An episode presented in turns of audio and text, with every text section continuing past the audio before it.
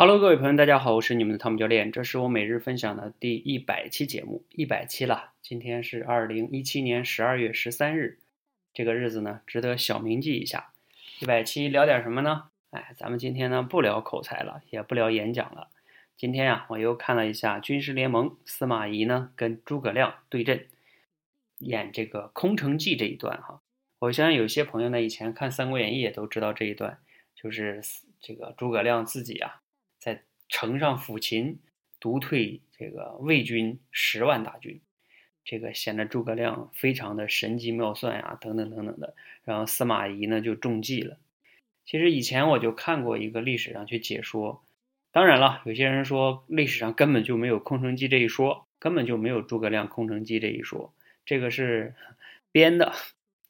当然，我们先假定他有哈，今天我们是先假定他有。那为什么司马懿就会被诸葛亮给骗了呢？啊，那个明明明旁边都没有伏兵，其实他完全司马懿包括去之前他已经探了，旁边都没有伏兵，为什么后来司马懿还跑了呢？被诸葛亮给吓跑了呢？真的是吓跑的吗？今天我觉得军事联盟里边啊处理的非常好，他有去在去内心中对话，有一个画面专门就讲。他们两个之间的一个对话，就是司马懿为什么会走，而诸葛亮为什么能料定司马懿要走？这里边背后其实有一个深层次的真正的原因，就是司马懿不去抓诸葛亮，因为他要是把诸葛亮抓了，把他杀掉的话，这里边有一个结果就是，那蜀国也就完蛋了。蜀国完蛋的话，那魏国就越来越强大。魏国强大了之后，司马懿也就没有了未来的一个发展的机会了。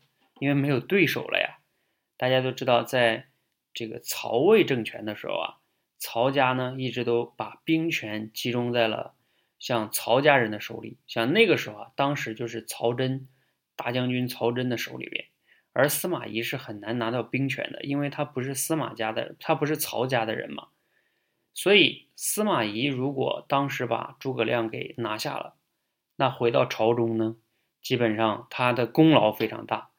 诸葛亮也跟他说了，你就会功高盖主，最终呢就是鸟兔死，啊，这个走狗烹，所以这一段非常有意思啊。所以司马懿那么聪明的人也知道，如果这个时候真的把诸葛亮抓了，问题就大了。虽然说表面上自己立功了，但是后果很严重。所以呢，其实是司马懿故意的把诸葛亮给放了，然后当然了，他会说自己中计了。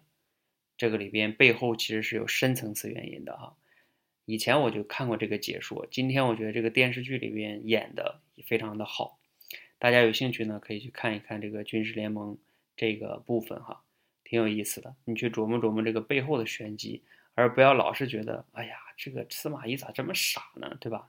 他怎么怎么样的派一队人去查一下不就好了吗？等等等等的，其实他就是故意不查，他故意要走的。你要知道，当一个人以前都听过一句话是吧？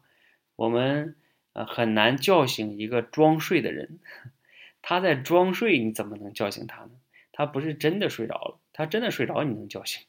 司马懿就是他在装睡，他装假装自己受骗了，那你当然叫不醒了。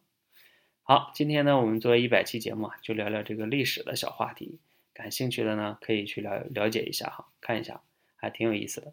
好，谢谢大家，祝大家早点休息哈。现在是十一点四十分了，谢谢。